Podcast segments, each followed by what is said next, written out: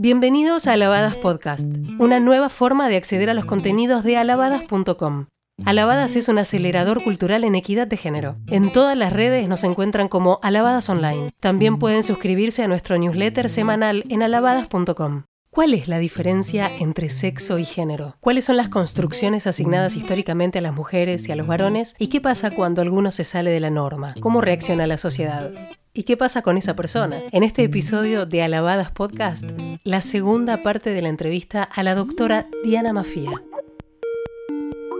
La cuestión de la diferencia entre varones y mujeres, lo que hoy llamaríamos diferencias de género, pero que no se llamaban así, eh, junto con, con algunas otras, comenzó en los años 50 con un debate entre naturaleza y cultura, o eh, lo natural y lo adquirido en relación con el contexto social o incluso con el contexto natural, biológico, etc.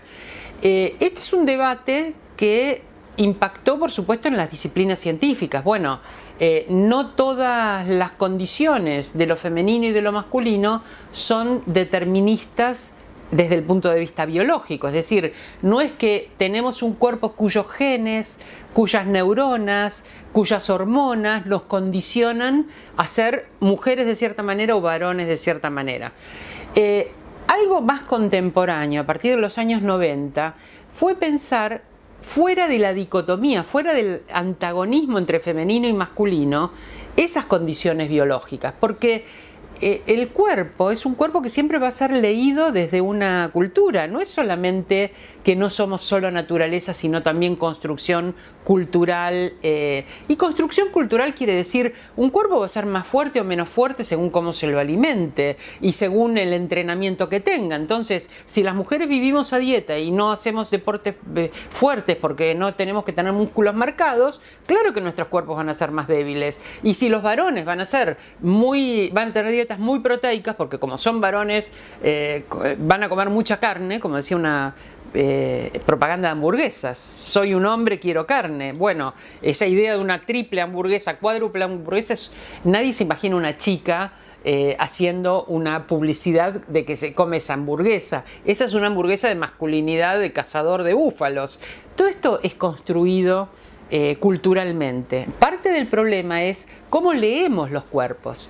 Eh, entonces no es que hay un cuerpo biológico eh, sobre el cual opera después la cultura, es que hay un cuerpo que interpretamos y leemos culturalmente como un cuerpo al que le asignamos un sexo femenino o un sexo masculino. ¿Y cómo se lo asignamos? Y ahí vienen problemas muy interesantes que han empezado a producir como una deconstrucción del propio concepto de género y por supuesto de diversidad sexual. Y es que ese cuerpo puede ser un cuerpo con una genitalidad eh, que me hace asignarle un eh, sexo masculino o un sexo femenino. Eh, la vivencia de ese género asignado va a ser igual, a veces sí, a veces no.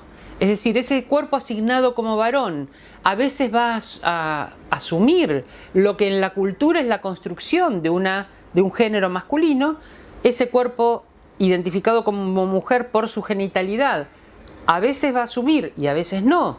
Esa cultura que define qué cosa es lo que va con la feminidad, y hay cuerpos que no son claramente ni masculinos ni femeninos en su genitalidad. Entonces, vino la cuestión de qué se hace desde la medicina, que es la aplicación de la ciencia biológica, qué se hace con ese cuerpo, con los llamados cuerpos ambiguos. Es decir, esos cuerpos sin necesariamente llegar al hermafroditismo, que sería como un caso extremo, pero muchos casos de lo que se llama intersexualidad, es decir, casos donde los cuerpos no son claramente asignables ni a lo femenino ni a lo masculino. Y lo que hacía la medicina era intervenir ese cuerpo para modificarlo, lo que se llamaba una eh, cirugía correctiva, es decir, es como si la caligrafía de Dios hubiera sido desprolija, entonces lo borro y lo corrijo, ¿no? Con el bisturí. Lo borro y lo corrijo, ¿no? Con el bisturí. No se admite ese cuerpo. No se admite ese cuerpo como posible en una cultura que todo lo divide en dos no solo no se lo admite, se lo mutila, se lo tortura en tratamientos que son horriblemente eh, dolorosos y que dejan secuelas de por vida. Es muy interesante ver el reporte de una reunión que hubo eh, en Canadá, que creo que fue una de las primeras que hubo en el año 92 o 93, donde se convocó a personas intersexuales. El tratamiento de una persona intersexual implicaba, entre otras cosas, primero el diagnóstico, este cuerpo no es un cuerpo normal, porque eh, presenta signos que no son claramente legibles desde la cultura como de varón o de niña. Entonces, eh, se mutilaba muchas veces ese cuerpo, se les decía a los padres nunca le hablen de esto, trátenlo como aquello en lo que lo hemos convertido, un cuerpo de varón o de mujer, lo tratan como varón o como mujer, le ponen nombre de varón y de mujer y empieza la cultura a vestirlo, de rosa o de celeste, libros de niñas o de varones, juguetes de niñas o de varones, etc. ¿Qué pasa con ese cuerpo que lo asignamos. Entonces, desde la medicina, le decimos, mire, usted no puede no estar en uno de estos dos casilleros, así que vamos a elegir el que nos resulte más cómodo según la tecnología quirúrgica. Al comienzo era solo viendo los genitales el que mm, pudiera corregirse de manera más eh, exitosa. En general se decía, se asigna sexo femenino porque es el que menos dificultades sexuales produce, porque la idea era, las mujeres no tienen deseo sexual, no necesitan tener sensibilidad y solo van a ser penetradas, porque no se, no se les ocurría ninguna otra eh, expresión de la sexualidad. La idea era producir un coito vaginal. Entonces para eso tenés que tener pene que pueda penetrar, tamaño adecuado, etcétera. Si era muy pequeño se transforma en niña. Eh, y tenés que tener vagina, si no tenés te la construyo con tejido de intestinos o con otros tejidos y con piezas neumáticas que la van ampliando eh, a medida que va creciendo y eh, produzco ese cuerpo capaz de un coito. ¿Por qué? Porque es eh, la experiencia sexual que permite la reproducción. Ahora ese cuerpo no se va a poder reproducir, es un simulacro y para eso lo torturo y le saco su sensibilidad sexual. Es, es una construcción realmente cruenta. Ahora, como se hace con secreto, y con un tratamiento donde no se le permite a ese niño saber su historia ni contactarse con otros, la idea de ese niño es que es una persona única y monstruosa. Cuando se juntan 10 o 12 eh, jóvenes y adolescentes y algunos más adultos, personas intersexuales, todas refieren la misma historia. Yo pensé que era la única persona en el mundo a la que le había pasado esto. Nunca pensé que había otras personas a las que les hubiera pasado algo similar. Nunca comparamos experiencias. ¿Estoy conforme con el género que me asignaron o no estoy conforme con el género que me asignaron? Si la salud es el bienestar, ¿tengo bienestar con aquello que produjeron con mi cuerpo? A veces sí, a veces no. Hay muchas personas cuyo cuerpo desmiente el género vivido. Y entonces esas personas, ahora hay una ley de identidad de género y puedan pedir la corrección de la identidad con la que son reconocidas. Pero antes del 2012, la ley iba a evaluar si esas personas tenían o no el género que decían tener poniendo peritos. Un médico y un psiquiatra iban a determinar si yo voy a un juez y le digo, mire, la verdad es que toda la vida me sentí un varón, aunque tengo un cuerpo de mujer, y me siento muy mal, sufro por eso, yo tenía que demostrar, primero que tenía una patología llamada disforia de género. Es decir, eh, la diferencia entre mi cuerpo y el género, aun cuando el cuerpo me hubiera sido asignado por la medicina, era una patología personal. Hay muchas personas cuyo cuerpo desmiente el género vivido. Bueno, ocurre que algunas personas construyen una identidad de género que no tiene que ver con lo que se espera de su corporalidad. Cuando la persona va al juez, el juez dice, vamos a ver si tiene o no ese género. Primero ver si está suficiente, es suficientemente eh, patológico, si sufre lo suficiente como para tener que hacer modificaciones. Luego, quien me va a decir cuál es su género es un médico y un psiquiatra.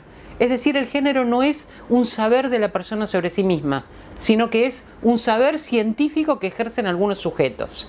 El médico y el psiquiatra dicen que sí o dicen que no. Si dicen que no, mi vivencia queda anulada.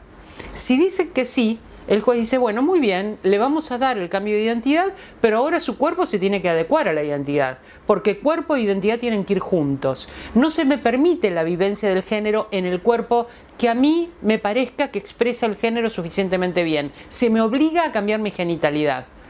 Y que se me obliga a cambiarla del modo que pueda producir un simulacro de coito vaginal, porque es la sexualidad impuesta. Cómo la cultura impone algo que impacta sobre los cuerpos. No es solamente que el cuerpo biológico tiene además influencia cultural, puede impactar incluso de modo violento y torturante. Y la ley dice otra cosa que es sumamente importante, que todavía no se está poniendo en práctica de la manera apropiada. La persona puede, si lo desea, por acceso a la salud integral, hacer los cambios médicos, hormonales o quirúrgicos que requiera para expresar su género. Es decir, si yo siento que tengo género masculino, me puedo quedar con el cuerpo tal cual. O puedo decir, me quiero sacar los pechos porque los pechos me feminizan. O puedo decir, quiero hacer un cambio en mi genitalidad porque quiero completar una imagen de cuerpo de varón. O puedo hormonarme para tener barba y entonces dar una expresión más masculina en mi cuerpo. O puedo no hacer nada. Lo que haga con el cuerpo para expresar el género lo decido yo. Esos dos cambios, el ser autoridad de mi propio género y autoridad de cómo expresar en el cuerpo mi propio género, y que la salud pública tenga la obligación de satisfacer esa necesidad, es un giro, lo que llamamos un giro copernicano. ¿no? Ese giro, ese giro enorme, le da autoridad perceptiva, autoridad epistémica, autoridad moral a la persona sobre su propia corporalidad y su propio género. Entonces yo puedo ser mujer y querer tener un aspecto que no sea tan femenino en la expresión de género que tengo ante las otras personas. O que no me reconozcan y que no se sepa a qué género pertenezco. Y que entonces tenga un género queer, un género raro que tendrá, eh, entonces usaré hormonas, haré algunos cambios quirúrgicos, cambiaré o no cambiaré mi condición de ser mujer o varón, eso se verá. Puedo no querer tener una asignación de sexo en el documento ¿Cuál es el valor de una asignación de sexo en el documento? Y yo creo que en parte hacia eso vamos. ¿Cuál es el valor de decir en el documento qué sexo tengo? Si cambio mi cuerpo, cambio mi aspecto, bueno, va a dejar de ser relevante indicar en el documento el sexo de la persona. Antes eh, se indicaba la raza de la persona, se indicaba su color de piel, se indicaba su color de ojos, eso estaba en el documento de identidad si alguien tenía piel negra o piel blanca, si este, era eh, caucásico o era eh, rasgos orientales, si tenía este, determinado tipo de señas físicas, si sus ojos eran marrones o verdes. Eso estaba en el documento. Bueno, dejó de ser relevante, además de considerarse estigmatizante. Dejó de ser relevante. Con el sexo creo que va a ir pasando lo mismo.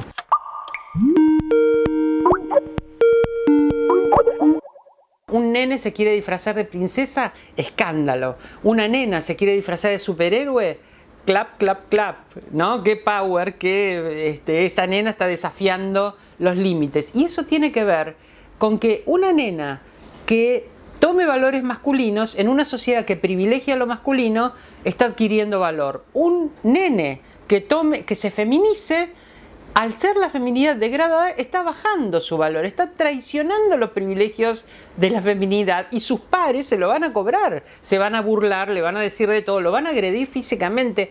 Todavía ahora tenemos matrimonio igualitario, tenemos ley de identidad de género y los varones gays son agredidos por otros varones cuya masculinidad se ve amenazada si ve dos varones besándose.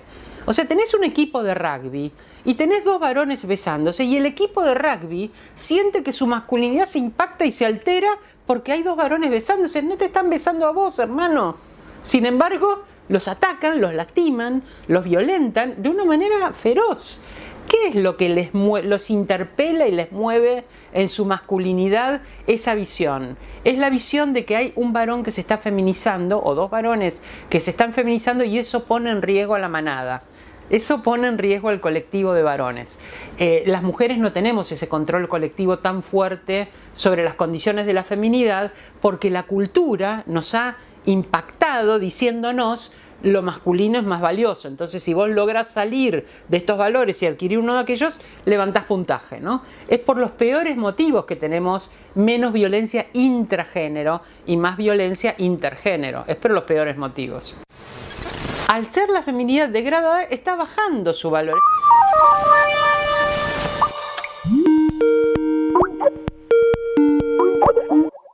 Sí, hace muchos años que estoy en pareja con el mismo varón quien ya no es el mismo, así como yo no soy la misma, vamos cambiando. Eh, lo amo muchísimo, realmente, eh, bueno, nos conocimos en la facultad, los dos somos filósofos y al comienzo teníamos muchos intereses intelectuales en común, temas que nos interesaban de filosofía, corrientes filosóficas que nos interesaban en común. Eh, yo creo que él permaneció más estable que yo porque Así que es más mérito de él que mío que, permanezcamos juntos. Eh, la relación tiene mucho valor agregado de ambas partes. Por supuesto, una relación de muchos años es una relación que se va remando día a día. Y yo tenía mi vocación igualitaria y mi vocación feminista. Eh, no sé si la habría llamado en ese momento feminista porque no estaba muy al tanto de qué era el movimiento. Pensemos que yo pasé por mi edad, yo tengo 64 años, 17 años de dictadura. Voté por primera vez a los 30 años. Eh, ya había tenido mi hija, digamos. Eh, hay algo en la historia de este país que ha hecho que tengamos algunos tropiezos en nuestra ciudadanía. Entonces, no tenía muy claro cómo era el movimiento porque el movimiento había sido sesgado totalmente por la dictadura. Y la unión de la palabra feminismo con la palabra filosofía, yo dije, se puede.